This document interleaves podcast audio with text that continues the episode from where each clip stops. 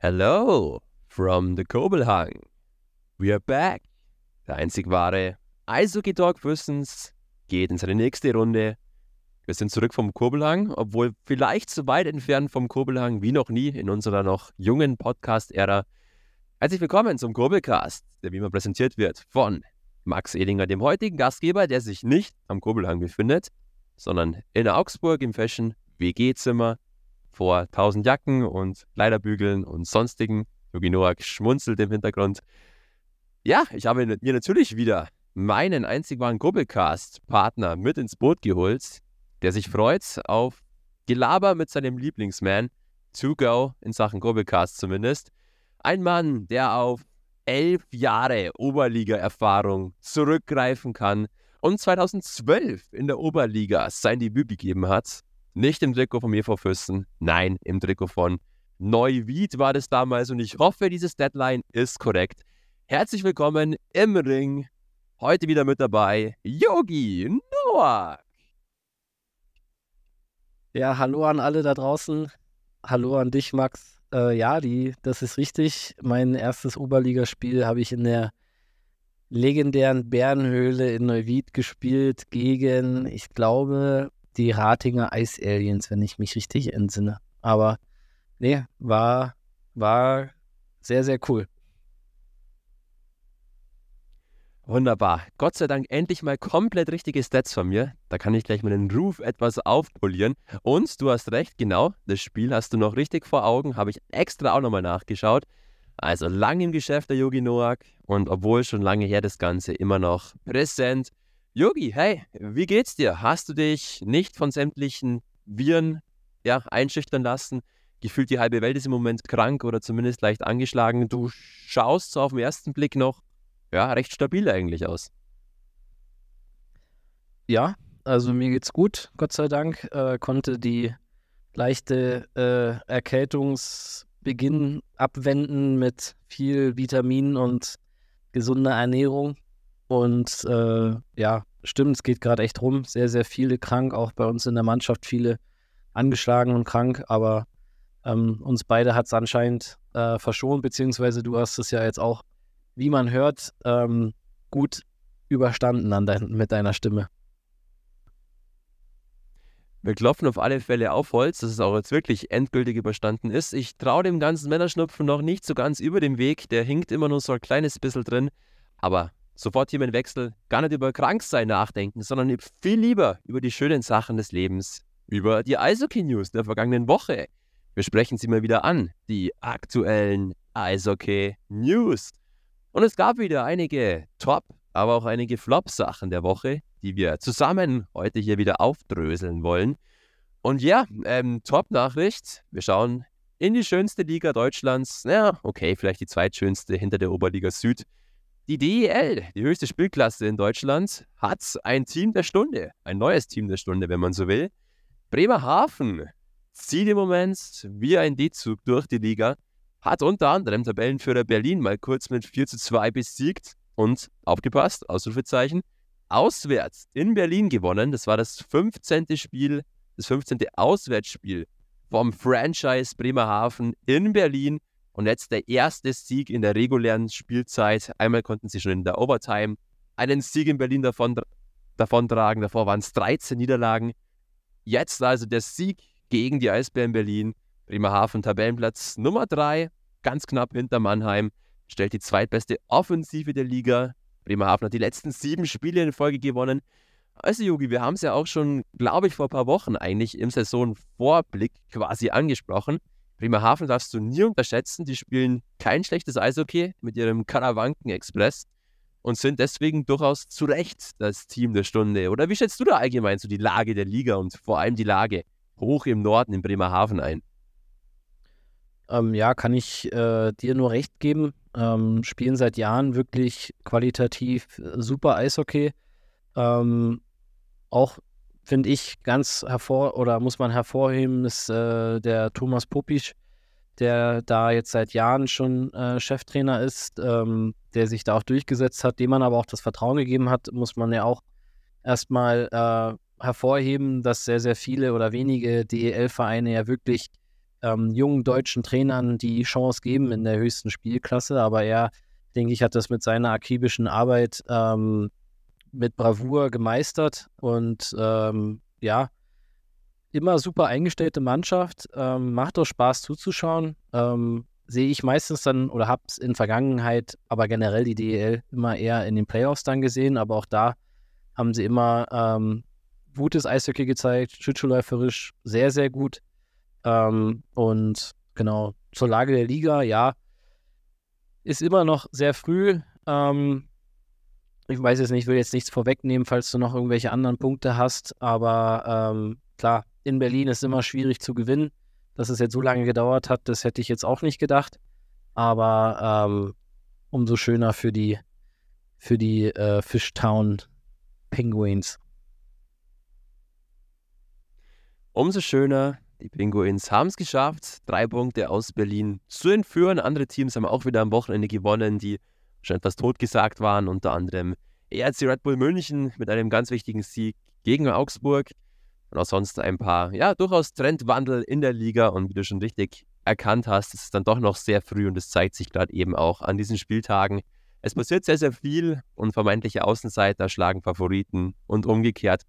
Also, Eishockey findet sich erst noch. Wir sind ja auch erst im Oktober. Also alles gut. Und alles gut ist auch bei einem weiteren sehr interessanten Spieler, von, nämlich bei Maximilian Kamera. Der Junge hat einen wunderschönen Vornamen, finde ich. Es ist nicht nur der Sohn vom neuen Tölz-Trainer von Axel Kamera. Nein. Und der hat nicht nur in der Jugend bei Tölz gespielt. Nein, dieser Spieler hat jetzt nun saisonübergreifend in 15 Spielen hintereinander mindestens einen Scoring Point erzielt. Er zieht damit mit der Bestmarke von Marcel Nöbels aus dem Jahr 2021 gleich und hat am Mittwoch die Chance, mit dem legendären Alex Barter gleichzuziehen, der seit 2018 den Rekord in der DEL hält. Der hat nämlich in 16 Spielen aufeinander mindestens einen Scoring Point erzielt. Also Maxi Kamera, ein junger deutscher Stürmer, auch bei der Düsseldorfer EG, stammt aus Tölz, also aus unserer Umgebung, der da auf der, ja, auf der Rekordwelle im Moment reitet. Ähm, ich weiß nicht, ob du schon mal das Spiel von den Düsseldorfern dann verfolgt hast und vor allem auch ihn verfolgt hast. Wie schätzt du denn diesen Maxi-Kamera ein? Kann man von denen auch noch in Zukunft mehr erwarten als nur solche coolen Rekordzahlen? Jetzt hast du einen kleinen äh, Dreher drin gehabt, weil er nicht mehr in Düsseldorf spielt, sondern in Köln. Ähm, aber äh, ich finde ihn super, habe ihn jetzt die letzten Jahre, fand ich, hat er immer, immer wieder den nächsten Schritt gemacht. Auch jetzt in, in Köln einer der, der äh, ja, ich sag mal, Go-To-Guys, also die dann auch wirklich in den entscheidenden Situationen aufs Eis kommen ähm, und dann aber auch die Verantwortung nehmen und das in dem, sage ich jetzt mal, trotzdem noch sehr jungen Alter ist äh, sehr beachtlich und schön zu sehen. Klar, mit dem Papa äh, daheim glaube ich, wird es nie an, an Ehrgeiz oder an Arbeitseinstellungen äh, hapern. Das, denke ich, kriegt man von zu Hause in dem oder in dem Hause Kamera, glaube ich, auf jeden Fall mit, ohne dass ich da jetzt persönlich jemanden kenne.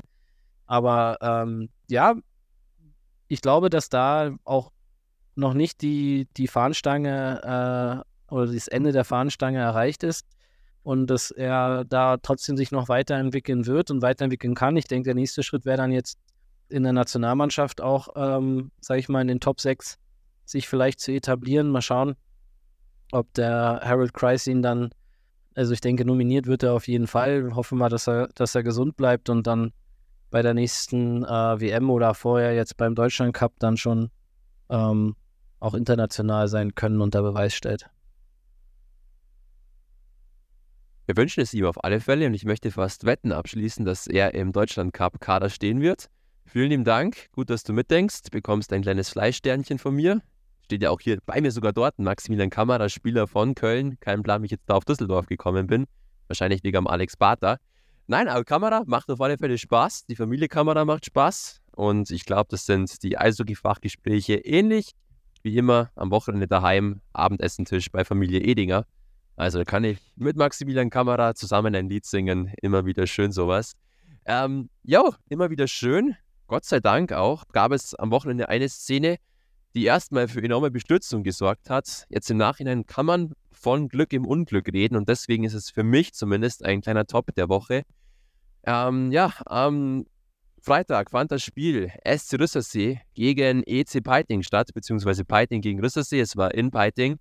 Und ein Spieler, der auch den Füssen-Fans noch bekannt sein sollte, nämlich David Diepolder, ist dort gleich in der ersten Spielminute ganz, ganz unglücklich mit ja, der Peitinger Bande kollidiert nach einem Zweikampf ganz ungünstig mit ja, Rücken, Nacken, Partie, Kopfpartie in die Bande eingeschlagen. Es waren erstmal unschöne Szenen mit ja, Sichtschutz der Spieler, mit viel medizinischem Personal auf dem Eis, mit anschließend einem Spielabbruch aufgrund dieser Szene und natürlich ganz, ganz viel Sorge um David Diepolder. Hat mich persönlich alles ein bisschen sehr an Mike Lemser erinnert. Anfang des Jahres, ähnliche Situation und was mit ihm passiert ist, wissen wir noch alle wahrscheinlich am besten. Übrigens an dieser Stelle ganz liebe Genesungswünsche und ganz, ganz viel Kraft in Richtung Familie Glemser und Mike Glemser sowieso. Ja, aber jetzt Gott sei Dank sind beide Vereine rausgekommen und konnten erstmal vorsichtig Entwarnung geben. David Diepolder geht es den Umständen entsprechend gut. Ähm, er ist noch zur medizinischen Weiterbetrachtung im Krankenhaus in Murnau. Wird da untersucht. Man möchte da tausendprozentig nur mal sicher gehen, gerade in Sachen Kopfverletzungen. Kann sowas auch oft erst ein paar Tage versetzt ja, auftreten. Aber er schaut jetzt relativ fit aus und scheint glimpflich davongekommen zu sein. Yogi, du warst natürlich selber eingespannt, hast das wahrscheinlich auch erst bloß über Live-Ticker oder über sämtliche andere Kollegen aus deinem Bekanntenkreis erfahren. Da bleibt dir sicherlich auch, wenn du natürlich in Füssen verantwortlicher bist, erstmal die Luft weg und sicherlich halt auch doppelt nochmal, da du den David ja nur aus deiner aktiven Zeit bei Füssen kennst. Oder wie war, wie hast du das Ganze wahrgenommen da am Freitag? Ja, ähm, also ich war in, in, in, in Memmingen, weil wir Freitag in Memmingen gespielt haben. Da wurde es dann durchgesagt, dass das Spiel ähm, abgebrochen wurde wegen einem medizinischen Notfall und dann ähm, ja, geht der, der Buschfunk natürlich ganz, ganz schnell und man ähm, hört das dann ja auch sehr, sehr schnell, was passiert ist und ähm, ja, ich kenne, ich habe ja mit ihm auch zusammengespielt, mit, mit dem David, und aber auch selbst wenn nicht, es wäre völlig egal. Also Mike Lemser habe ich äh, im jahrelang gegen ihn gespielt, aber auch das ähm, ging uns alle und mir persönlich auch sehr nah und auch da äh, schließe ich mich äh, deinen Worten an. Also an alle, ähm, an Mike und Familie, Freunde, ähm, weiter so viel, viel Kraft. Äh, sowieso schon unglaublich, was für ein Kämpfer er ist, ähm, wie er das jetzt schon so ähm, hinter sich gebracht hat, die ersten Monate und äh, auch toll zu sehen, dass auch in Rosenheim weiterhin die Unterstützung auch der Fans da ist. Aber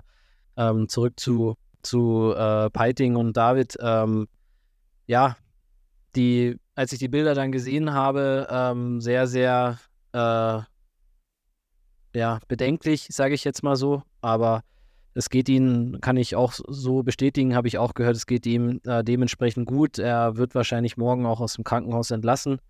Ähm, wann er wieder spielen wird, das äh, bleibt natürlich offen.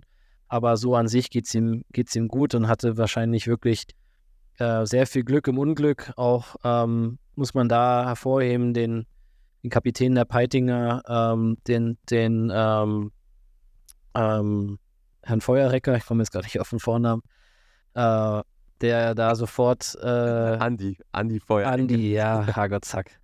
Ähm, der Andi, äh, der da so gedankenschnell ähm, sofort geholfen hat und die, sage ich mal, die verschluckte Zunge äh, da sage ich mal, ihm wieder auf die richtige, in die richtige Position zu bringen und ähm, hilft ihm wahrscheinlich auch sein, seinem Beruf als Polizist, der da wahrscheinlich so schnell wie kein anderer in irgendeiner Weise dann handeln konnte, bevor überhaupt die, ähm, die, die Ärzte da waren. Und äh, deswegen, ja, wir machen hier immer, flachsen immer ein bisschen rum mit Füssen Piting und so weiter. Ich habe viele Freunde in Piting äh, und bin da auch sehr habe niemanden in Piting, dem ich da in irgendeiner Weise jemals irgendwas Böses wünschen würde. Also es ist mehr freundschaftlich als, als alles andere und David natürlich auch. Und wenn man sowas hört, das ist immer, immer sehr, sehr scary und äh, jeder Eishockeyspieler oder auch jeder Fan denkt sich dann halt auch, oh Gott, was wäre, wenn das bei uns oder wenn das mir oder irgendjemand anderem passiert oder passieren würde. Und deswegen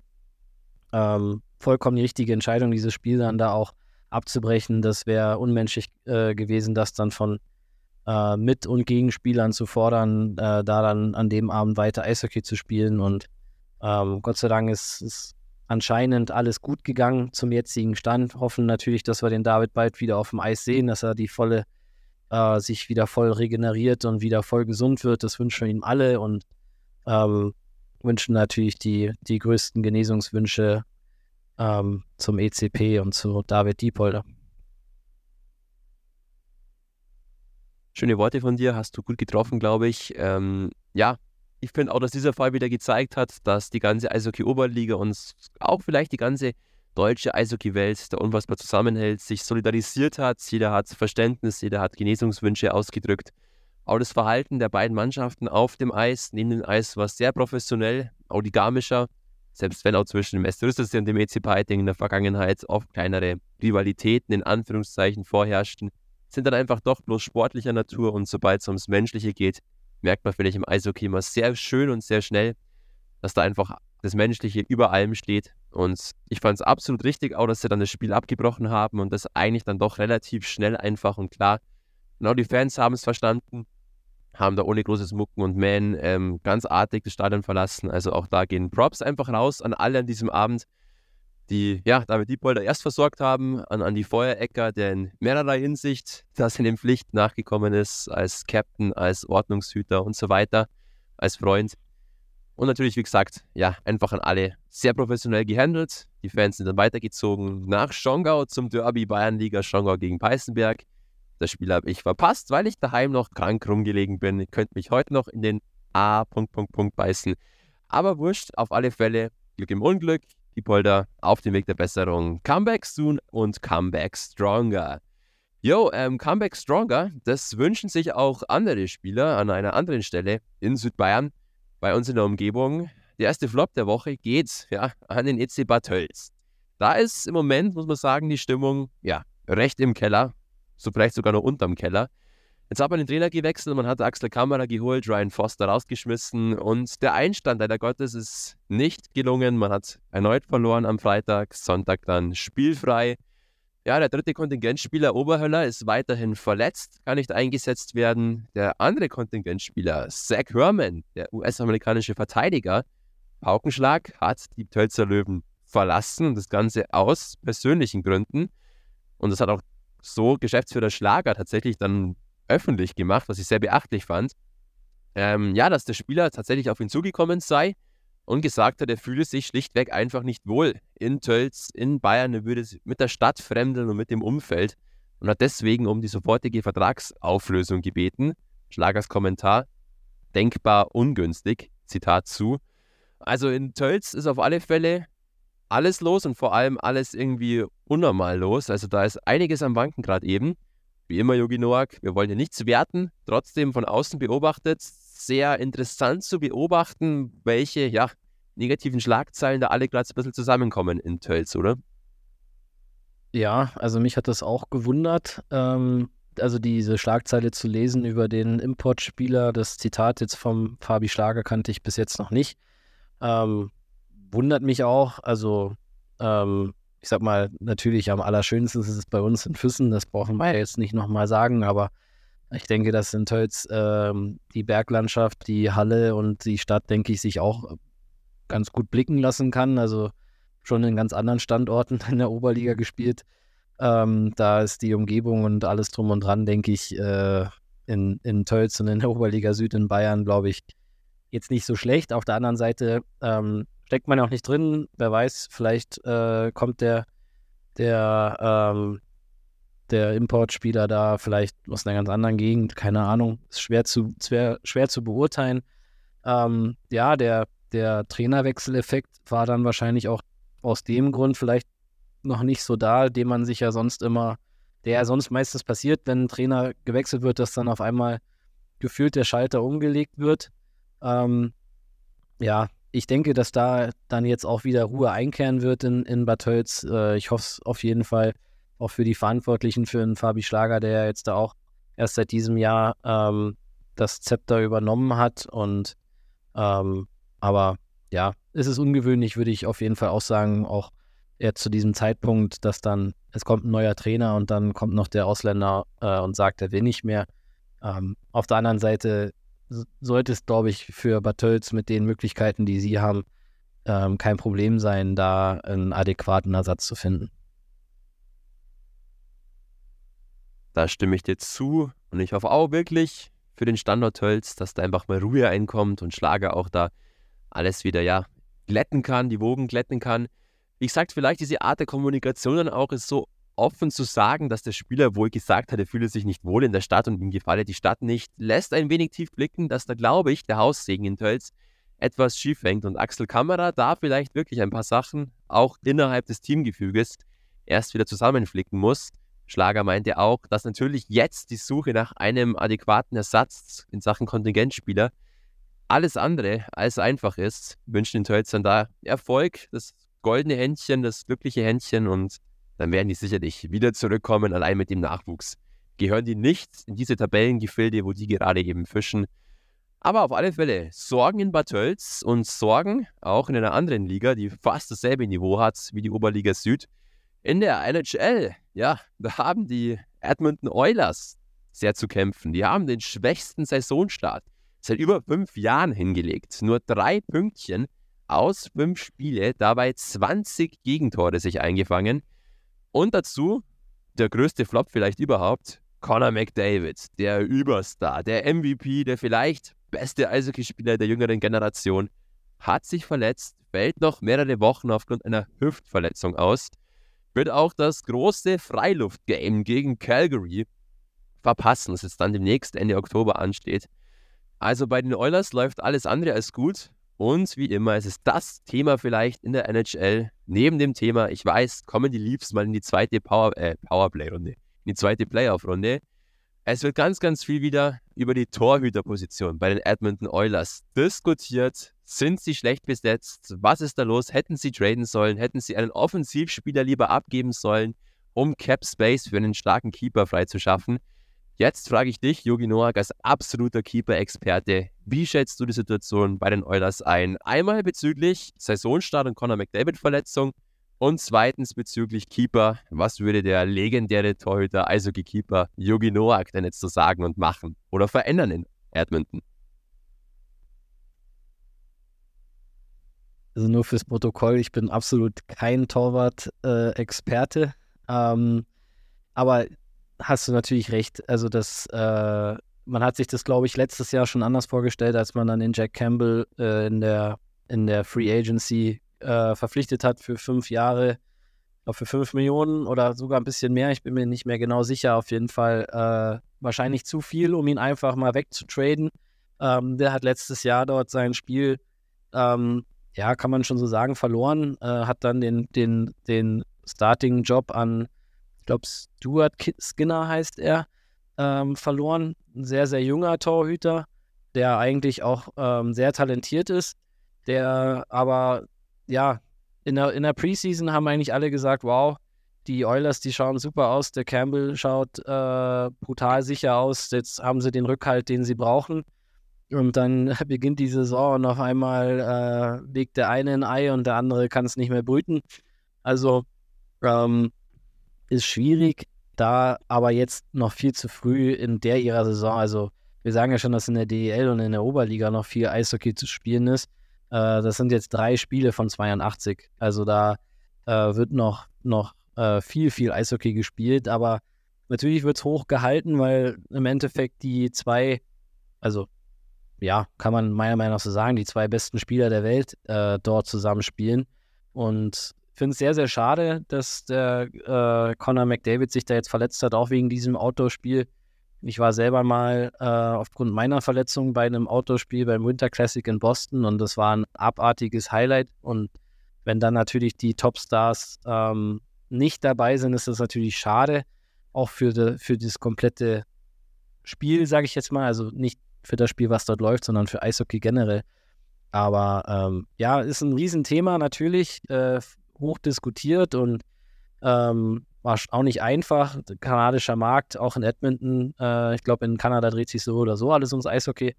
Und dadurch, dass die Leafs ja im Moment ähm, ganz gut aus den Startlöchern gekommen sind, stürzen sich jetzt alle darauf. Aber als Conor McDavid, glaube ich, ganz lange verletzt war, wo er sich das Bein gebrochen hat, wo er dann auch mal, glaube ich, auch das Risiko war, dass er überhaupt nicht mehr spielen kann, ähm, hat Leon äh, also Leon Dreiseitel, das Team eigentlich mehr oder weniger auf den Rücken geschnallt und hat gesagt, so, Freunde, ich, ich ziehe euch jetzt hier mal äh, durch die Saison. Und das, ähm, denke ich, wird er jetzt auch, oder werden die Oilers auch jetzt wieder hinbekommen und werden am Ende äh, trotzdem in der Division und dann am Ende in den Playoffs sein. Egal mit welchem Torwart. Vermute ich nämlich auch. Dafür sind sie einfach offensiv dann doch deutlich besser besetzt als einige Teams in der NHL, auch wenn die Defensive wie immer bei den Oilers traditionell zu wünschen übrig lässt. Wie gesagt, allein die Qualität eines Conor McDavid und eines Leon Dreiseitel gehört zwangsläufig in das Playoff-Modus. Ja, ähm, Dreiseitel hat einen breiten Nacken und ich glaube, der kann das Team auffangen. Spielt ja auch jetzt wieder eine überragende Saison, wieder cool in den Groove gekommen. Der Mann ist absolut ein Phänomen und wird, leider Spoiler vorweg, heute nochmal Thema des Podcasts sein. Da bin ich schon sehr gespannt, was du zu diesem Fact, den ich später noch raushauen werde, alles zu erzählen hast. Sei gespannt. Letzter Flop der Woche. Und der ist durchaus ein unschöner, muss man wirklich sagen. Es gab eine unschöne Szene im deutschen Eishockey. Und zwar, ja, Travis Sands Dennis. Dieser Name ist unter Eishockey-Fachleuten im Moment wirklich ein ganz, ganz heiß diskutiertes Thema in sämtlichen Zeitungen auch, wird sich über ihn geäußert. Es gibt sehr viele Kommentare und Glossen über ihn. Ja, ähm, der Ingolstadt-Spieler hat einen unfassbar heftigen Check gegen Augsburgs David Wasowski im Duell Augsburg gegen Ingolstadt ausgepackt. Schon ein paar Tage zurück jetzt. Ähm, er wurde jetzt hat für vier Spiele von der DEL gesperrt. Viele, ganz, ganz viele Experten oder Eishockey-Beobachter sagen jetzt zu wenig. Warum? Erstens der Hit wirklich, wer ihn noch nicht gesehen hat, ja, man muss ihn nicht unbedingt sehen, aber wirklich sehr unschön. Der Hit gegen den Kopf von David Wasowski. Ähm, Travis Dennis ist ein Wiederholungstäter, hatte schon öfter solche Szenen, hatte schon mehrere Sperren abzusetzen aufgrund von unkorrektem Körpereinsatz. David Wasowski, der Augsburger Spieler, das ist vielleicht das Wichtigste, hat immer noch ähm, ja, zu leiden an diesem Check. Da ist unter anderem von Gehirnerschütterungen die Rede. Er ist erstmal aus dem Trainingsbetrieb rausgenommen worden als Vorsichtsmaßnahme, da er im letzten Jahr schon eine schwere Gehirnerschütterung erlitten hatte. Und da geht man sehr vorsichtig mit der ganzen Thematik um. Ja, also auf alle Fälle großes Thema. Travis St. Dennis, lieber Yogi Noak, wenn jetzt du in einer führenden Position in der Liga wärst, hättest du den Spieler mehr als vier Spiele aus dem Verkehr gezogen? Findest du dieses Strafmaß unter diesen ganzen Umständen mit Wiederholungstäter mit offensichtlich schwerer Verletzungsfolge, mit offensichtlich bewusst auch dieses Verletzungsrisiko beim Gegenspieler eingegangen. Hättest du dir die vier Spiele Sperre auch für etwas zu niedrig und etwas zu gnädig? Ja, es ist schwierig, ähm, das einzuordnen, weil man dann auch immer noch in Betracht ziehen muss, welche anderen Fouls ziehen eine Sperre nach sich. Also wenn man jetzt dann sieht, okay, was ist ein Spiel, dann ähm, müsste man rein theoretisch sagen, ist dieses Foul jetzt viermal so schlimm, wenn es vier Spiele gibt. Ähm, klar, es ist ein hochemotionales Thema, weil ähm, leider dann auch der, der Spieler von Augsburg mit der Vorgeschichte jetzt wahrscheinlich auch länger ausfallen wird und gerade diese Kopfverletzungen, Gehirnerschütterungen sind eigentlich seitdem ähm, eigentlich der, der beste Spieler der Welt zu der Zeit, äh, Sidney Crosby äh, durch, durch mehrere Gehirnerschütterungen dann ähm, über ein Jahr außer Gefecht war. Erst dann hat sich das, glaube ich, auch bis ins letzte Eckchen herumgesprochen, dass man das unbedingt ahnen muss und äh, dieses, die Sachen einfach nichts im Spiel verloren haben. Natürlich ist es ein sehr, sehr schnelles Spiel und sehr emotional und manchmal passieren einfach auch Dinge, die so nicht gewollt sind. In dem Fall kann man jetzt drüber streiten, weil er geht klar, also er geht klar in die Bewegung und nimmt das in Kauf. Dass es, glaube ich, so passiert ist, äh, wollte er definitiv nicht. Also das will ich niemand unterstellen. Ähm, natürlich, klar, vier Spiele sind zwei Wochen. Wenn jetzt keine englische Woche ist, ähm, ist das immer so eine Sache. Klar, es gibt ja auch immer wieder dann die, die, die Rufe, die dann sagen, dass der Spieler nicht so lange spielen darf, bis der andere Spieler wieder fit ist. Ja, aber dafür ist es einfach zu, äh, zu schnell und einfach eine Kontaktsportart, dass es einfach passieren kann. Vielleicht hätte man sagen können, okay, man gibt ihnen fünf oder sechs Spiele, aber ja, ich denke aus dem Lager von, von Augsburg äh, selbstverständlich, völlig nachvollziehbar, werden wahrscheinlich auch acht Spiele zu wenig. Ähm, am Ende muss, glaube ich, die Liga schauen und ich, das denke ich, machen sie eigentlich ganz gut. Ähm, haben ja auch eine eigene, ähm, sag ich mal, Player Safety äh, Abteilung, die sich das anschaut und die diese äh, Checks und so weiter dann auch bewertet und, und nachschaut, ähm, dass da eine Linie drin ist, weil es wäre jetzt wahrscheinlich auch zu fatal, wenn man sagt, man hat jetzt einen, einen Check, egal ob der jetzt eine Verletzungsfolge hat oder nicht oder wie groß die Verletzungsfolge ist, die dann, ähm, sage ich mal, das Achtfache von einem, von einer normalen Spieldauer oder so zurückgehen. Natürlich, Wiederholungstäter muss man auch immer berücksichtigen, bin ich auch bei dir. Am Ende denke ich, hätten es vielleicht ein, zwei Spiele mehr, ähm, hätten vielleicht die ganze Diskussion ein bisschen abgeflacht. Du sagst es, ich glaube auch einfach, dass vielleicht das Strafmaß dann doch um vielleicht zwei Spiele zu niedrig war und deswegen dann eben dieser Fanaufschrei einfach auch kam und vor allem dieser Aspekt des Wiederholungstäters, finde ich, den sollte man wirklich nicht allzu niedrig hängen. Der ist wirklich brisant. Der Spieler ist schon öfter aufgefallen, geht immer wieder bewusst dieses Risiko ein. Hm, sind dann vielleicht vier Spiele doch ein wenig zu wenig, aber allgemein muss man wirklich festhalten, im Moment sind es die Festspielwochen der Sperrzeiten. Dominik Bittner von München, auch der mit einem Hit gegen den Kopf eines Schwenninger Spielers, wurde gesperrt für ein Spiel. Ähm, CJ Stretch von Rosenheim wurde für mehrere Spiele rausgenommen nach einem absichtlichen Stockschlag mit Verletzungsfolge. Richie Gelke von Selb wurde mehrere Spiele jetzt rausgenommen nach einem heftigen Kniecheck. Also da wird durchaus durchgegriffen und irgendwie merkt man auch da, dass die, die, die Saison sich langsam einspielt, dass sowas wieder öfter kommt, da vielleicht einfach auch die Spieler wieder mehr Risiko eingehen. Ja, ähm, das war's soweit, flopmäßig für diese Woche. Es gibt noch ein paar andere Punkte, die vielleicht jetzt im Zuge des wunderschönen Throwbacks genauer angesprochen werden.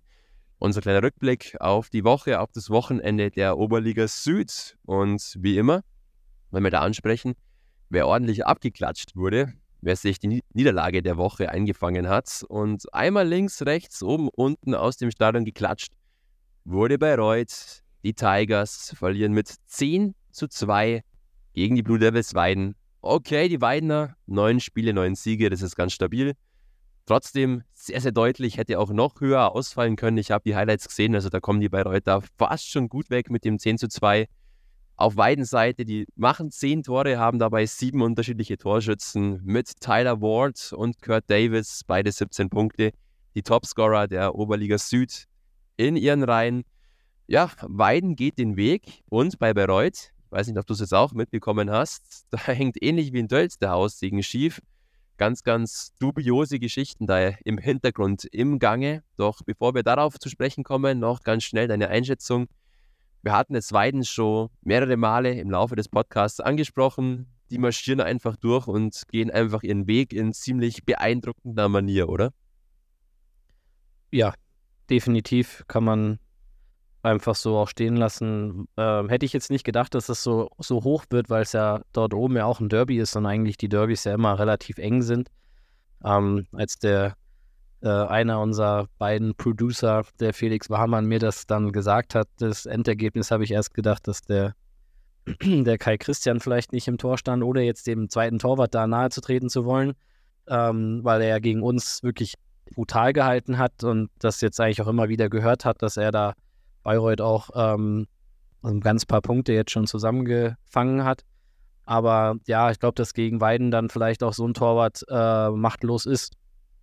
Und ähm, wie du sagst, zehn, zehn Tore, sieben Torschützen ähm, zeigt einfach die Breite, die die Weiden hat, die Weiden sich dort zusammengekauft hat, muss man auch einfach so sagen.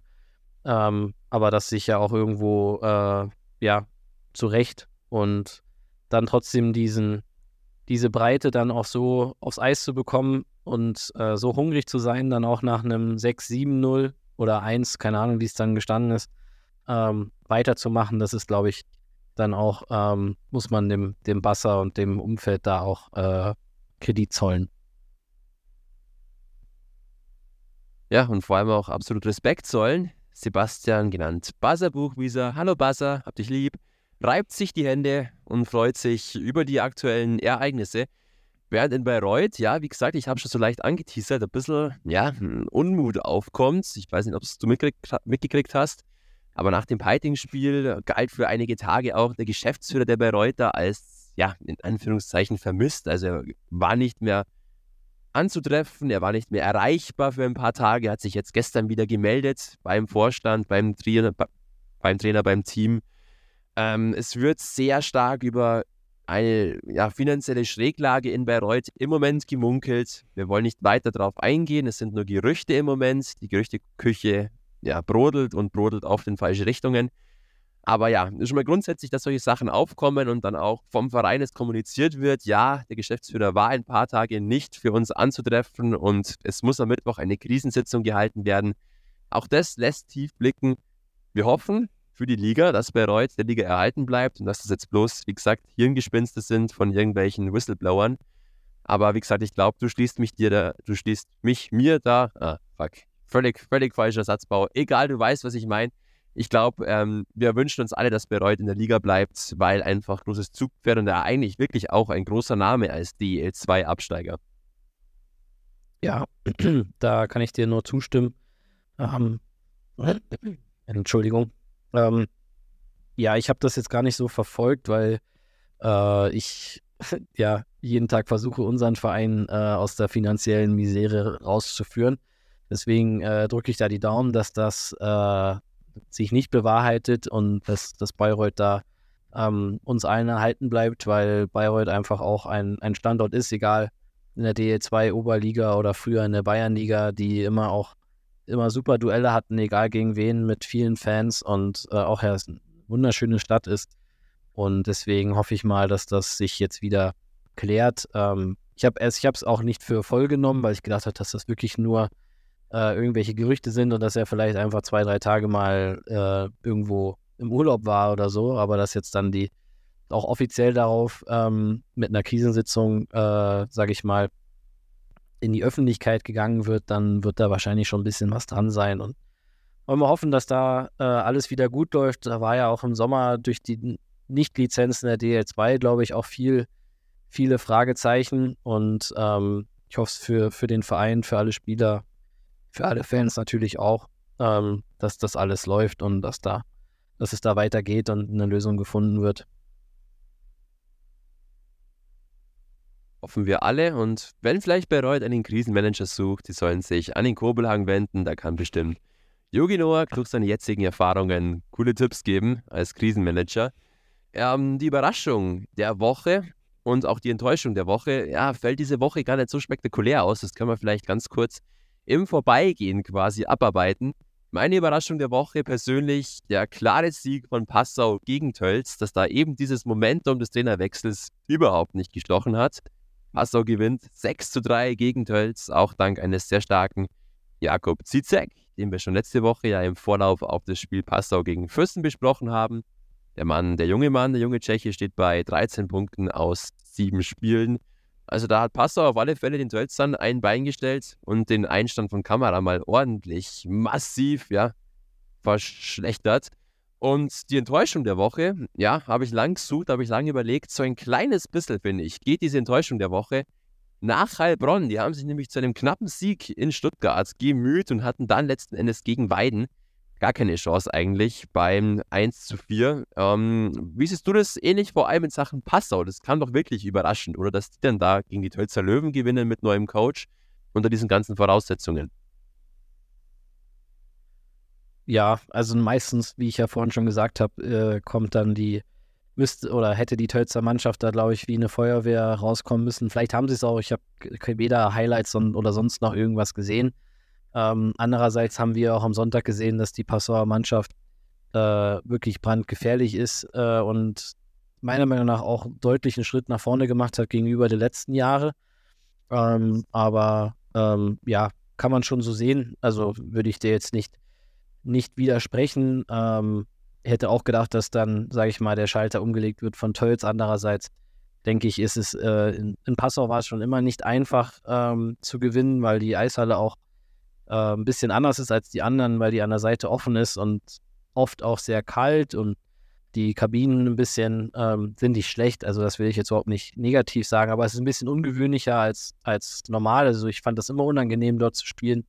Ähm, und ähm, Heilbronn ja, das würde ich jetzt, glaube ich, nicht so sehen. Also auch gegen Stuttgart muss man erstmal gewinnen und äh, ich glaube jetzt auch nicht, dass die haben sich mittlerweile, glaube ich, auch echt gut gefangen und auch mit äh, Matt Pistilli einen, einen absoluten heißen Import, der da jedes Spiel äh, punktet und ähm, deswegen, also ich habe Stuttgart bis jetzt noch nicht gesehen. Ich freue mich dann äh, jetzt drauf, aber ich glaube, dass da in der Liga dieses Jahr gibt es keinen, ich sag jetzt mal, kein Klostersee oder, oder Landsberg, obwohl auch Land, wir auch letztes Jahr gegen Landsberg Punkte gelassen haben. Also so ist es nicht. Nur, ähm, ich glaube, da ist niemand zu, zu unterschätzen und äh, es ist sehr, sehr eng, was es natürlich auch sehr interessant macht. Stimmt, richtig. Vielleicht war es dann doch bei mir wie zu alten Schulzeiten lieber irgendwas hinschreiben, bevor man gar nichts hinschreibt. Daher vielleicht die Enttäuschung der Woche nach Heilbronn, die trotzdem, wie gesagt, sehr gutes Eishockey spielen. Und natürlich gehen auch Props raus an Passau, die das gut machen. Halboffene Stadien finde ich persönlich sehr sexy. Haben wir in Schongau ja auch. Und zwei beste Stadien der Welt, natürlich nach dem Kobelhang. Dementsprechend, ja, immer wieder was anderes von der Eisqualität her, so ein halboffenes Stadion. Wirklich, das denkt man gar nicht, was eben dieses halboffene mit dem Eis verändert. Also, da muss ich dir recht geben, eklig da zu spielen und die Tölzer werden sicherlich zurückkommen. Rückblick auf den EV Büssen am Wochenende. Mein EVF-Moment der Woche persönlich war ganz, ganz süß. Ich habe persönliche Genesungsgrüße, gute Besserungswünsche von Max Bleicher bekommen, der ebenfalls krank war. Das war mein EVF-Moment der Woche. Viel mehr habe ich nicht erlebt, da immer noch krank und angeschlagen daheim. Yogi, du warst dafür in Memmingen am Start. Du warst am Sonntag im Kobelhang am Start. Hau doch mal bitte raus. Wie schätzt du oder ja, wie würdest du das EVF-Wochenende zusammenfassen? Hm, an sich gut. Ähm, also am Freitag in Memmingen, das erste Drittel äh, war, war überragend. Also ich glaube, es war wahrscheinlich eines der besten ersten Drittel, die wir in den letzten Jahren in Memmingen gespielt haben. Ähm, lag wahrscheinlich auch daran, dass unsere Fans äh, dort auch lautstark uns unterstützt haben. Ähm, ja, dass man das Spiel dann in Memming verloren hat, es waren vielleicht zwei, drei Schiedsrichterentscheidungen, die man äh, jetzt, sage ich mal, mit Wiederholung oder mit einem, sage ich mal, Blick von oben von der Tribüne aus anders äh, entscheiden würde als auf dem Eis. Ähm, vor allem diese eine Situation, wo äh, Julian Straub ähm, ja von hinten oder gegen den Kopf gecheckt wird, wo es nicht gegeben wird. Auf der gegenüberliegenden Seite bekommt dann Füssen die Strafe und dann fällt das Tor in Überzahl. Ähm, das ist immer schade oder immer ein bisschen, bisschen blöd. Andererseits sind die Schiris auch nur Menschen und äh, machen das ja auch nicht mit Absicht. Aber nichtsdestotrotz, denke ich, haben wir uns in Memming ähm, sehr, sehr gut verkauft und haben alles, alles getan, haben dann noch ein bisschen Pech gehabt, nicht das Glück im Abschluss gehabt, ähm, was dann auch Memming auf ihrer Seite dann schon hatte und deswegen dann auch, ähm, ja, ich sag mal, verdient in Anführungszeichen gewonnen hat. Aber für mich da das, das große, große Plus oder das große Ausrufezeichen von, von unseren Fans, die da wirklich 60 Minuten lang Stimmung gemacht haben. Ich saß dann im ersten Drittel äh, auf der Sitzplatztribüne quasi vor den Fans. Da habe ich es dann aber nicht mehr ausgehalten, habe mich dann einfach mit in den Block gestellt, weil ich, ich muss da stehen. Ich kann, werde da unruhig, wenn ich sitze. Aber ähm, das zum Freitag, denke ich, äh, haben wir uns gegen eine, gegen eine starke Memmiger Mannschaft ähm, sehr, sehr teuer verkauft und mit ein bisschen mehr Glück werden da, glaube ich, auch Punkte gewesen. Aber natürlich auch wieder nur, weil äh, unser Bausi, der Benedikt Hötzinger, da auch wieder abartig gehalten hat. Also das muss man auch wirklich dazu sagen. Zu Sonntag ähm, ja, denke jeder, der im Stadion war, wird mir da, glaube ich, ähm, zupflichtigen, dass die ersten beiden Drittel sehr zerfahren waren. Ähm, wir uns schwer getan haben, auch mit der Spielweise von Passau, die sehr, ähm, ich sag mal, im Eishockey-Jargon gecheatet haben, also immer auf Konter geartet haben, immer auf Fehlpässe irgendwo gehofft haben, um dann, sage ich mal, schnell einen Alleingang oder ein 2 gegen 1 zu bekommen, äh, wie er dann auch das, das 1-0 gefallen ist durch den äh, eben angesprochenen äh, tschechischen Import. Aber ich bin da ganz, ganz stolz auf die Mannschaft, dass die, äh, weil auch intern, also jetzt nicht durch mich, aber das macht die Mannschaft von alleine. Man weiß ja, ein Heimspiel gegen Passau, das sollte man gewinnen, wenn man äh, in den Pre-Playoffs dabei sein will oder da den Anschluss nicht verpassen möchte. und dann nach, äh, ich sag jetzt mal, zwei okay Drittel ähm, so aus der Kabine zu kommen und dann im letzten Drittel vier Tore zu schießen und äh, Passau eigentlich keine Chance mehr zu lassen, ähm, fand ich überragend und ähm, fand, ich, fand ich mega, mega gut. Und ähm, hoffe, dass da jetzt vielleicht auch ein bisschen der Knoten beim einen oder anderen dann auch geplatzt ist, ähm, dass dann auch diese Selbstverständlichkeit, die aber eigentlich sie sich in den letzten Spielen oder auch in der Vorbereitung ja auch schon erarbeitet haben, dass man weiß, man kann zurückkommen, aber man kann auch im letzten Drittel dann noch wirklich die Tore schießen, dass es dann ähm, nach hinten raus dann nicht wieder eng äh, werden wird. Ich glaube, dein Knoten ist auf alle Fälle geplatzt in Sachen Spielzusammenfassungen. Unfassbar schön. Da hast du alles Wichtige erwähnt. Ich bin völlig fasziniert und hin und weg von dir. Nein, du hast alles Wichtige gesagt. Ganz kurz noch meine Meinung dazu. Ich fand wirklich, dass das Wochenende sehr gut war. Da vor allem einfach auch aus spielerischer Sicht ein großer Schritt nach vorne zu erkennen war und vor allem auch wirklich diesen Mut, selber das Spiel machen zu wollen. Und das hat, finde ich, teilweise in den letzten Wochen noch manchmal so ein bisschen gefehlt. Einfach auch dieses Selbstverständnis, wie du es schon angesprochen hast, es sich zu trauen, nicht immer nur reagieren zu müssen, sondern auch selber agieren zu können. Und das war in beiden Spielen sehr gut zu erkennen gegen zwei unterschiedliche Gegner, unterschiedliche Herangehensweisen und trotzdem hat man beide Male das Spiel gemacht und zumindest versucht, das Spiel zu machen. Also, sehr schönes Wochenende sportlich.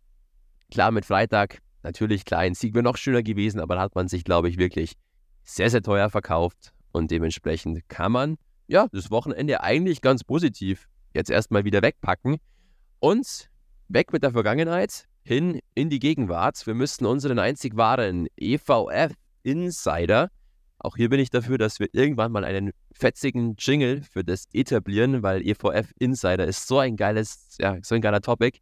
Ähm, ja, Yogi Noak, du bist unser Insider.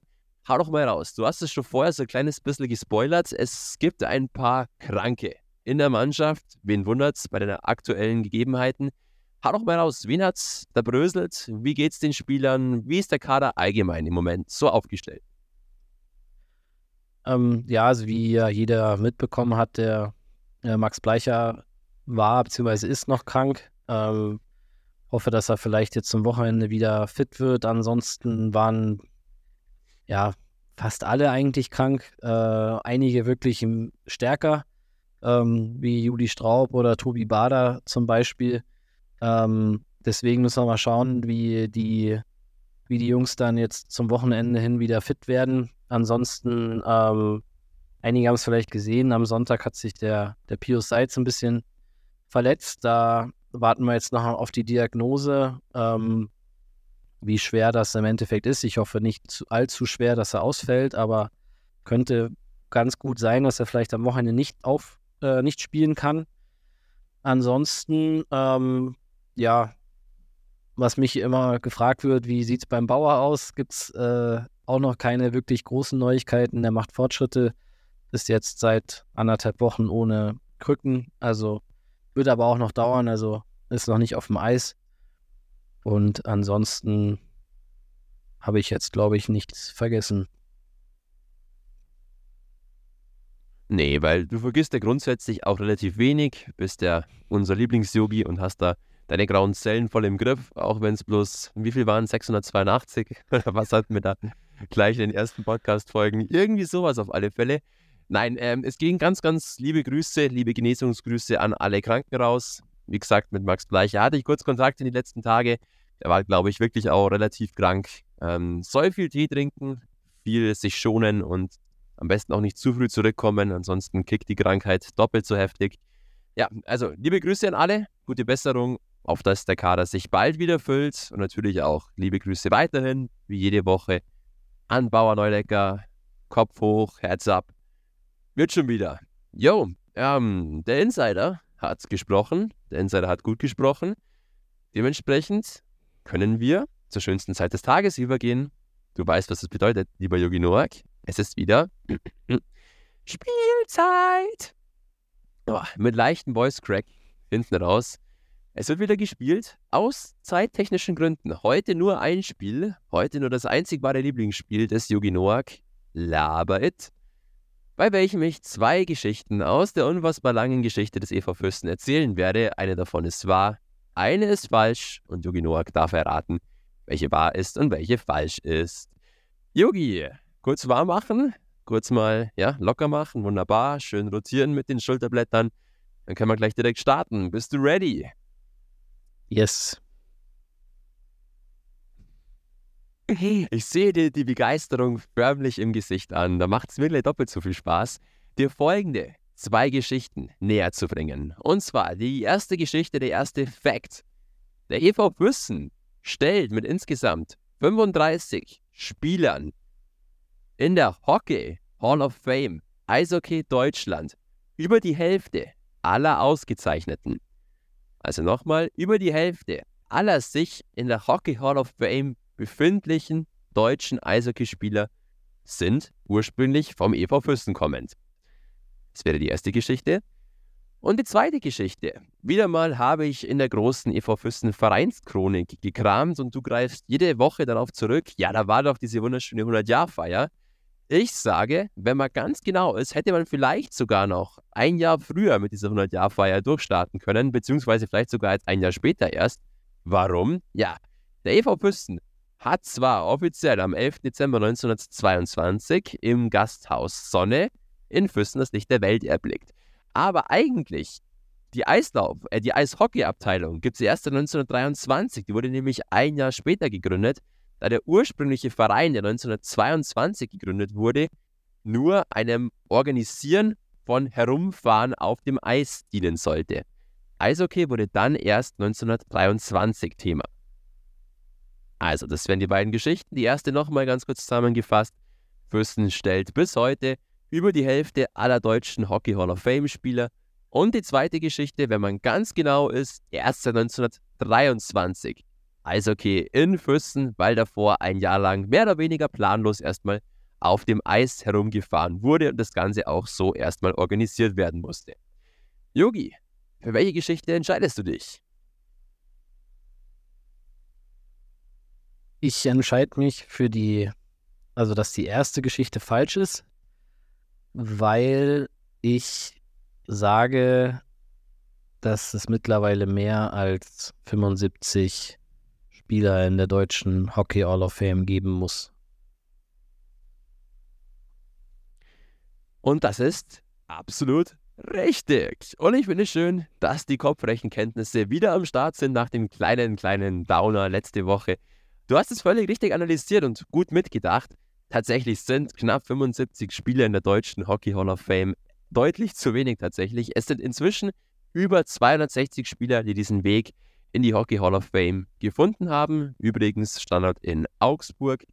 Und von diesen über 260 sind es auch nicht 35 Füssner Spieler in der Hockey Hall of Fame, sondern in Anführungszeichen nur 25 aber schon dieser Anteil von 25 Spielern in der Hockey Hall of Fame Deutschlands ist ein großer und da kommen nicht viele Vereine ansatzweise heran. Die zweite Geschichte war die richtige Geschichte. Tatsächlich 1922 zum ersten Mal dieser Eislaufverein gegründet, aber eben ein Jahr nur Eislaufen. Eishockey kam dann erst 1923 hinzu. Sehr cooles Ding, Yogi. Ich gebe Props da nicht raus. Bravo, bravo. Du hörst das Klatschen. Ganz kurz, Königsfrage für dich. Kriegst du vielleicht ja, zwei, drei Fürstener Spieler zusammen, die in der Hockey Hall of Fame ja, für Fürsten die Fahne hochhalten? Ähm, ja, also Uli Hiemer ist hundertprozentig in der Hockey Hall of Fame. George Holzmann ist 1000 Prozent in der Hockey Hall of Fame. Ja, hast schon zwei. Ja, du hast Perfekt. Hast du gut gelöst, ganz, ganz routiniert. Jetzt, liebe Kurbelcaster, passt mal auf. Ich bin mir sicher, es gibt ein paar ältere Semester, die das jetzt alles nochmal von mir vorgelesen haben wollen. Dementsprechend kommen jetzt 25 Namen, ganz kurz, ohne weiteren Kommentar. Einfach ein bisschen Flashback, zurücklehnen und genießen, träumen von cooleren, von noch cooleren, sportlicher, cooleren Tagen. Aufgepasst. In der Hockey Hall of Fame für den EV Fürsten vertreten Paul Ambros, Martin Beck, Markus Egen, George Guckemus, Gustav Warnig, Uli Hiemer, Georg Salzmann, Matthias Hoppe, Toni Kehle, Gerhard Kiesling, Udo Kiesling, Ernst Köpf, Ludwig Kuhn, Alois Kuhn, Bruno Leinweber, Walter Leinweber, Fritz Beutsch, Siegfried Schubert, Kurt Sepp, Rudolf Tanner, Ernst Trautwein, Saber Unsinn, Josef Völk, Leonhard Weitel und auch Frank Trotja, der kanadische Erfolgstrainer der frühen Füßner Jahre. Auch der hat es als Kanadier in die deutsche Hockey Hall of Fame geschafft. Also, jetzt bitte alle in derselben Reihenfolge aufzählen. Los geht's, du hast zwei Minuten. Also, Paul Ambrust. und so weiter und so fort. Alles gut. Ich wollte dich nur ein bisschen aus der Reserve locken. Aber echt interessant zu hören. Coole Namen, sehr viele bekannte Namen und dann doch einiges an Fürstenflair. Da, in der Hockey Hall of Fame. Cool. Yo, hey, Yogi, wir nähern uns mit unfassbar großen Schritten dem Ende des Podcasts. Wir müssten, bevor wir aufs Wochenende vorausblicken, einen Wunsch der Fans erfüllen und das hatten wir auch letzte Woche nochmal groß angeteasert. Wir haben die Kobecaster dazu aufgerufen, ein paar Fanfragen uns zu schicken, was den Fans auf dem Herzen liegt, über den EV Fürsten, über Eishockey generell, über diesen Podcast. Einfach Fragen von den Zuhörern an uns. Und wir wollen jetzt mal auf zwei Fragen eingehen, die uns zugesandt wurden. Und die erste Frage, die hoffe ich und weiß ich, kannst du bestimmt beantworten. Die zweite Frage wird dann eher meine sein. Aber wir wurden gefragt. Aufgepasst, ich habe mir rausgeschrieben, von wem? Wir wurden gefragt vom Olli Teufel. Liebe Grüße gehen raus. Hallo, danke Olli, dass du uns hörst. Und zwar war die Frage, geht es denn dem Kobi gut? Was ist mit ihm los? Mit dem Maskottchen, das sonst immer den Kobelhang unsicher macht. Jogi Noak, du bist offizieller ähm, Kobi-Beauftragter und stellst dich hoffentlich bald mit diesem Kostüm in die Fußgängerzone von Füssen. Was ist los mit dem Kobi? Erzähl doch mal. Ja, der Kobi, der ist noch ein bisschen im, im ja, Sommerschlaf, weil der Sommer war jetzt so lang und bis vor kurzem noch so warm. Der, der Kobi, der ist noch nicht so richtig aufgewacht, dass er da aus seiner Kobelhanghöhle rauskommt, äh, um dann wieder bei uns beim EVF äh, für Stimmung zu sorgen. Aber ähm, das wird er bestimmt ganz bald wieder und dann äh, wird er auch auf dem Eis und auf den Rängen äh, wieder für Stimmung sorgen und dann mal sehen, vielleicht auch mal in der, in der Innenstadt irgendwann. Perfekt. Also, lieber Olli, ich hoffe, die Frage ist damit weitestgehend beantwortet. Kobi kommt back und muss sich noch ein bisschen an die Temperaturen und an den Winter Vibe grundsätzlich gewöhnen. Und die Frage, die jetzt heute meine ist, die wurde gestellt vom Uwe. Uwe aus dem Westerwald, Kreis Neuwied. Uwe Wenig, Dankeschön, dass du uns auch im Kreis Westerwald hörst. Wir sind damit quasi schon international vertreten. Der Uwe hat geschrieben, Hallo liebe Eishockey-Freunde, ähm, der Kurbelcast gefällt mir sehr gut, alles wunderbar. Frage, Max Bleicher, unser Youngster, spielte in den ersten Spieltagen für die Jugend des EV Fürsten in der DNL und für die erste Herrenmannschaft und hat in allen drei Mannschaften, also sowohl Jugend als auch DNL, als auch Oberliga, erste Mannschaft, gepunktet. Gab es das schon irgendwann mal, sowohl national als auch international? So, Lieber Uwe, du bist ein absoluter Eishockey-Experte. Coole Frage, wirklich cool. Und genau das, was mich interessiert. Ich habe meine heutige Uni-Freistunde genutzt, weil ich einfach ein Kurbelcaster mit Herz und Seele bin. Habe meinen Laptop angeschmissen und habe recherchiert. Gab es sowas schon mal in dieser Art und Weise? Und ich habe tatsächlich, ja, ich bin annähernd fündig geworden, annähernd auch nicht. Ich bin sehr gespannt, bevor ich jetzt das Ganze hier drop, ganz kurz, Yogi, deine Einschätzung Gab es sowas schon mal? National oder international?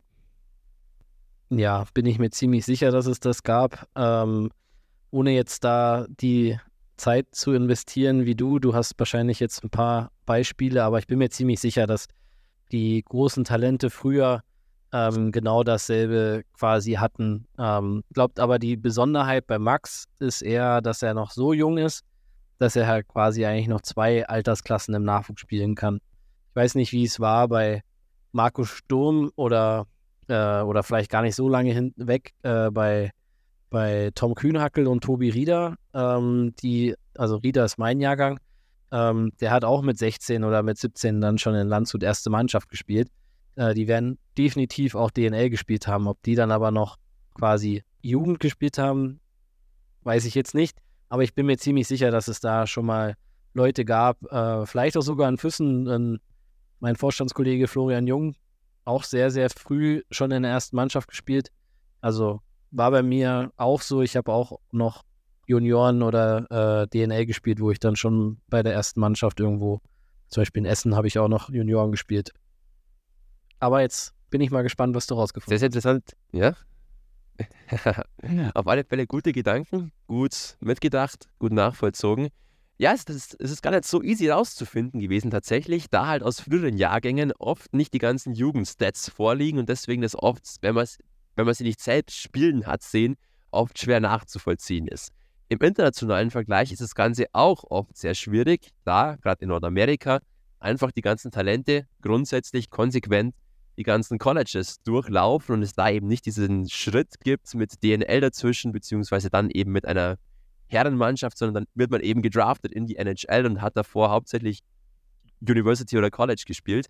Trotzdem, ich habe ein paar Fälle gefunden, die ich jetzt ganz gerne erklären wollte oder erzählen wollte. Aus der jüngeren Vergangenheit, tatsächlich, einer auch aus unserer Umgebung, ein 16-Jähriger, der damals für Furore gesorgt hat, Spielzeit 2020, 2021, war Corona gebeutelt. Trotzdem, ein junger Kaufbeurer hat da auf sich aufmerksam gemacht. Paul Meyer, der nämlich damals 16 Jahre alt, hat äh, Jugend gespielt für Kaufbeuern, DNL und gleichzeitig DEL 2. Ein sehr bekanntes Beispiel, Sohn von Stefan Meyer, langjähriger DEL-Spieler für Augsburg und für Nürnberg, auch ehemaliger WM-Teilnehmer. Paul Meyer heute bei den Adler Mannheim. Einziges Ding vielleicht, was wiederum unsere Max Bleiche noch eine Stufe höher hebt. Der Paul Meyer hat es nicht geschafft, als 16-Jähriger in allen drei Abteilungen zu punkten. Er hat nur in der Jugend und in der DNL gepunktet, nicht in der DEL 2. Trotzdem auch da ein 16-Jähriger, der diesen Dreifach-Einsatz hatte. Dann habe ich mir gedacht, hey, schau mal nochmal auf den Leon Dreiseitel. Der müsste doch eigentlich auch prädestiniert dafür sein. Bei ihm ganz interessant, der war als 16-Jähriger bei Mannheim in der U16, U17, hat dort gespielt, auch DNL hochgespielt, ist dann aber als 16-, 17-Jähriger in die USA gegangen und hat nie für die erste Mannschaft der Adler Mannheim ein Spiel gemacht. War nur im Training der Adler Mannheim. Der fällt also ein bisschen aus dem Raster raus. Ein anderer bekannter Spieler aktuell aus der NHL, deutscher Spieler, JJ Peterka, der hat in der Salzburg Akademie für die U17, für die U19 gespielt. Dann auch ganz kurz für Salzburg erste Mannschaft und ist dann als frisch gebackener 17-Jähriger zu Red Bull München gekommen. Aber auch der hat damals in Salzburg nicht für alle drei Jahrgänge, für alle drei Mannschaften gepunktet. Ein sehr, sehr bekannter Fall, und der soll das Ganze jetzt noch abrunden, ist die große Eishockey-Legende Alexander Ovechkin. Und der tatsächlich auch lieber Max Bleicher, ich mag dir nicht zu nahe treten, aber vielleicht ist Alexander Ovechkin doch nochmal eine Stufe höher als du. Der hat damals als 16-Jähriger im Jahr 2001, wo ich frisch auf der Welt war und Mama und Papa viel Freude bereitet habe, bei Dynamo Moskau in der U16, U17, U20 und ersten Mannschaft innerhalb von einer Saison gespielt, dazu U16 WM gespielt und hat überall mehrfach gepunktet und zwar sogar überall mehr Punkte als Spiele erzielt. Da ist also schon die große Karriere eines Alexander Ovechkin losgegangen und der ist vielleicht das bekannteste internationale Beispiel für einen 16-Jährigen, der eben auf diesen Ebenen jeweils gespielt und vor allem auch gepunktet hat. Sehr coole Frage, hat mir sehr viel Spaß gemacht, das nachzurecherchieren.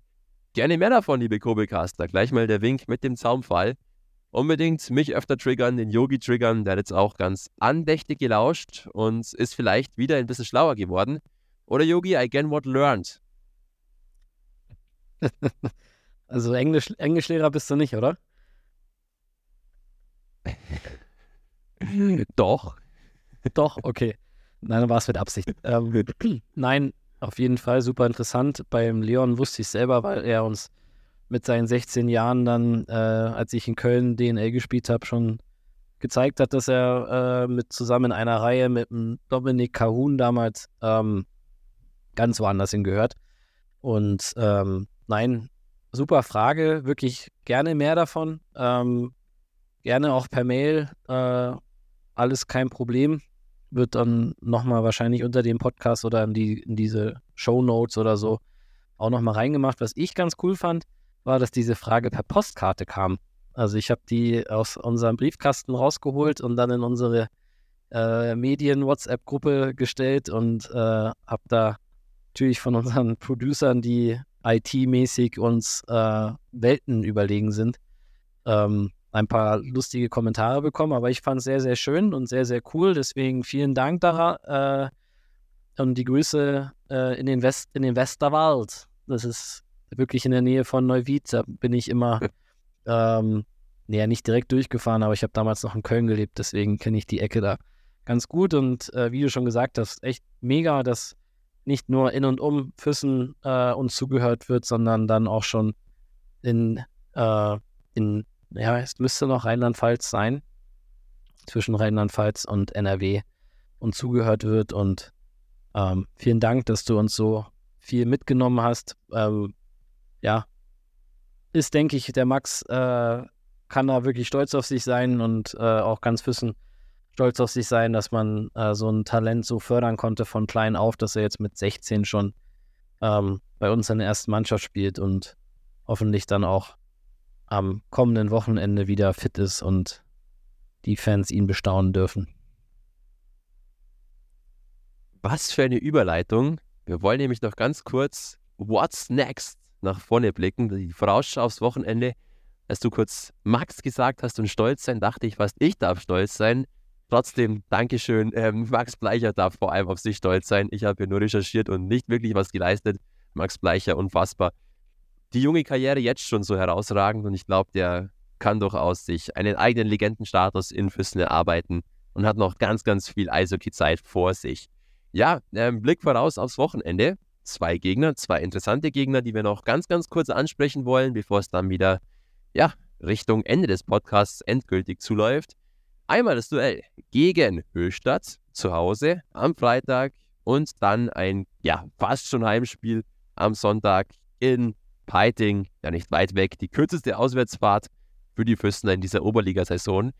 Ähm, schnell der Blick auf die Höchstadt Alligators, die sich in den letzten Tagen, Wochen ein wenig stabilisiert haben nach einem überraschend schwachen Saisonbeginn.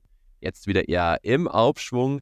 Das Team eigentlich relativ gleich geblieben im Verhältnis zu den letzten Jahren. Immer noch dabei Jari Neugebauer, im Tor Benjamin Dirksen, weiterhin dabei Tom Horschel, in der Verteidigung. Durchaus bekannte Namen und dann durchaus wieder punktuell stark verstärkt, meines Erachtens.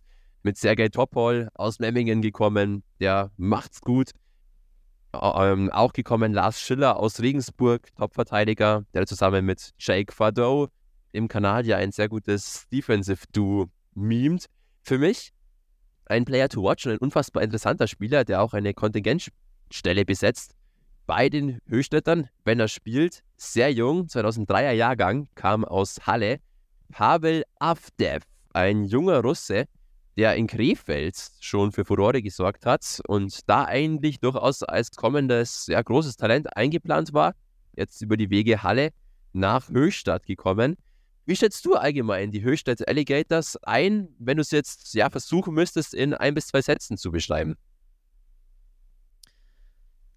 Schwierig, das in ein bis zwei Sätzen zu machen. Ich versuche mich kurz zu halten. Ähm, ich finde, dass äh, Höchstadt in den letzten Jahren noch dann durch den äh, Trainerwechsel zu Nemirovski eine Art Eishockey spielen lässt, die so in der Oberliga, aber auch generell sehr selten ist, weil ähm, sehr offensiv gespielt wird. Eigentlich ähm, so ein bisschen nach dem ähm, Modell der Russian Five ähm, von früher, wo keiner eine wirkliche Position hatte in der offensiven äh, Zone, äh, schalten sich dort alle ein und ähm, das hat sie halt auch immer sehr, sehr unangenehm und schwierig zu bespielen gemacht. Ähm, zu der Saison jetzt kann ich nichts sagen, habe sie noch nicht gesehen.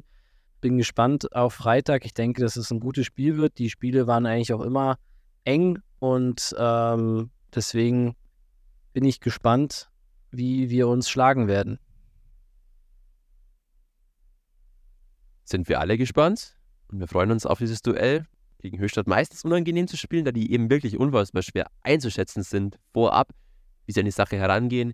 Relativ viel Routine und das ist auch wieder eine ganz schöne Brücke eigentlich zum anderen Gegner, zum Sonntagsgegner, zum EC Peiting. Die nämlich waren ein etwas anderes Konzept in diesem Jahr, waren ja auch jahrelang dafür bekannt, auf sehr viel Routine, auf in Anführungszeichen ältere Spieler zu setzen, die auch sehr lange bei diesem Verein gespielt haben. Jetzt betreiben die Peitinger Jugend forscht und haben das Durchschnittsalter mal massiv nach unten geschraubt.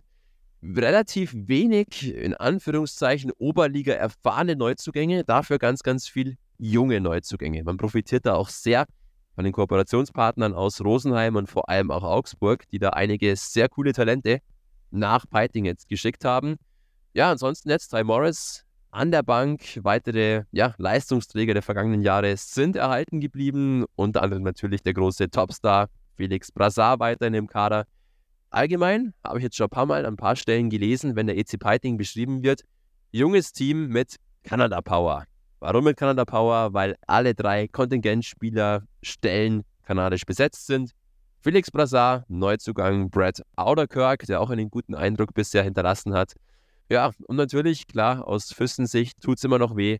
Sam Payeur auch weiterhin in Diensten des ECP ja, das Team sonst mit ein paar ganz interessanten Namen, vor allem mit ein paar interessanten jungen Namen. Christian Hanke, Marco Nivolik macht sehr gut in diesem Jahr. Auch äh, Martin Meyer, der jetzt nach Schongau unter anderem verliehen wird. Daniel Holzmann kam frisch aus Schongau, spielt ein gutes Jahr jetzt in Peiting. Auch da vielleicht versucht der Challenge, du hast es bei Höchstadt, finde ich, gut, hin, gut hingekriegt. Ähm, was ist der EC Peiting für dich in dieser Spielzeit bisher oder vielleicht auch allgemein?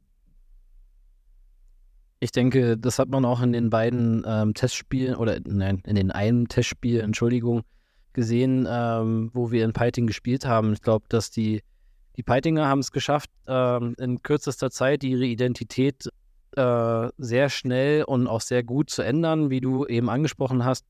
Man hatte das Glück oder den Umstand, dass man sehr viele erfahrene ähm, Spieler hatte, die einfach dort heimisch sind oder waren und dadurch hatte man den sag ich mal, den Chor der Mannschaft mit sehr viel erfahrenen Spielern, die alle auch Top-Eishockeyspieler waren. Ähm, die sind jetzt alle eigentlich fast weg und dadurch musste man sich jetzt neu erfinden, was man meiner Meinung nach sehr, sehr gut geschafft hat. Ähm, auch, dass jetzt ein Toni Saal nicht mehr Trainer ist, sondern der Teil es übernommen hat, hat, hat für mich jetzt keinen Unterschied gemacht waren auch in der Vorbereitung gut eingestellt, sind sehr unangenehm zu spielen, weil sie halt sehr, wie du gesagt hast, kanadisch spielen, das heißt sehr hart, viel Schlittschuh laufen, ähm, was dann äh, natürlich mit den jungen Spielern vielleicht auch besser umzusetzen ist. Ähm, ja, ich denke, dass das auch der einzige Weg sein wird, genauso wie bei uns auch, mit, mit jungen Spielern zu spielen, denen die Chance zu geben. Ähm, bei ihnen sind es jetzt wahrscheinlich mehr Lizenzspieler oder Spieler jetzt aus, nicht aus dem eigenen Nachwuchs kommen. Äh, bei uns ist es andersrum, aber ähm, sonst hast du es eigentlich schon ganz gut äh, zusammengefasst. Drei kanadische äh, Imports, ähm, alle drei super.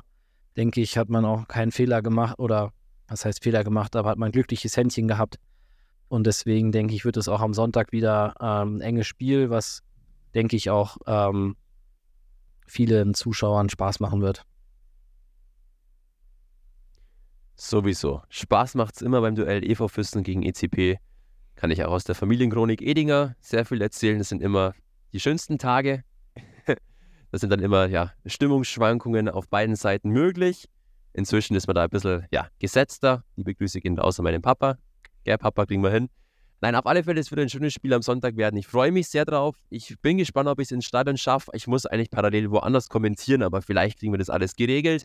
Auf alle Fälle für mich noch so ein kleiner Player to watch auf Pitings Seite, der immer unter dem Radar läuft, aber vielleicht sogar inzwischen die große Identifikationsfigur ist, obwohl eigentlich Fürstener Family durch und durch Lukas Golke, auf den kann man immer schauen. Der ist so ein ähnlicher Spielertyp wie Flori Stauder immer sehr viel am Reden, sehr viel am körperlich einsetzen, scoret eher so unauffällig und ist aber für das Teamgefüge und für den Teamzusammenhalt in Piting enorm wichtig.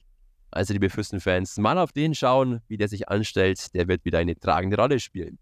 Tragende Rolle im Tippspiel, das wird zwar hier im Gruppelcast durchführen, spiele vor allem ich. Da liege ich nämlich meistens mit meinen Tendenzen ganz gut und bin gut am Weg. Allerdings, wie gesagt, ich muss auch immer wieder eine Lanze für dich brechen, Yugi Noak. Du ziehst es durch und tippst immer wieder für den EV Füssen, was dich ehrt und was absolut richtig und wichtig so ist.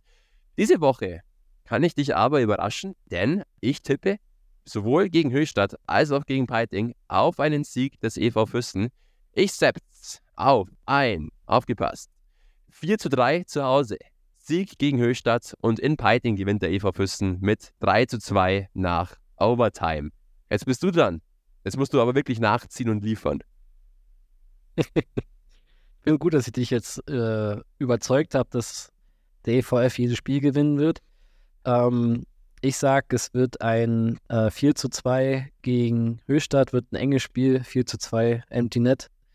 Ähm, und in Peiting wird es ein torarmes Spiel. Es wird ein 2 zu 1 Sieg oder 1 zu 2 Sieg für den EV Füssen.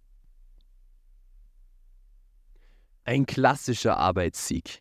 Wunderbar. Ist notiert. Warte kurz, das schreibe ich noch hier. Wunderbar, perfekt. Ist notiert. Wir werden weiterhin die Punktestände verfolgen und sind sehr gespannt, ob wir beide weiterhin uns so battlen in diesem Tippspiel. Und kommen damit tatsächlich zum Ende dieses Kurbelcastes, der immer irgendwie immer länger wird, aber es sind halt einfach auch so unfassbar viele Themen zu besprechen. Eishockey ist wieder zurück. Eishockey macht gerade so viel Spaß wie schon lange nicht mehr. Und wir sind mit dabei und werden auch die nächsten Wochen mit dabei sein. Genauso wie, das können wir jetzt, glaube ich, schon ankündigen, mit dem ein oder anderen Interviewgast. Wir haben da einiges in der Hinterhand, einiges in Planung und werden Sie euch sicherlich bald mit coolen Kurbelcast-Specials versorgen. Da können Sie sich schon mal drauf freuen. Wir freuen uns auf alle Fälle drauf, ein paar weitere Geschichten dieses Kurbelcastes zu schreiben. Sonst bleibt mir nicht mehr viel mehr zu sagen, lieber Yogi Noak, außer dir ein wunderschönes Wochenende schon mal zu wünschen, eine wunderschöne Restwoche natürlich auch.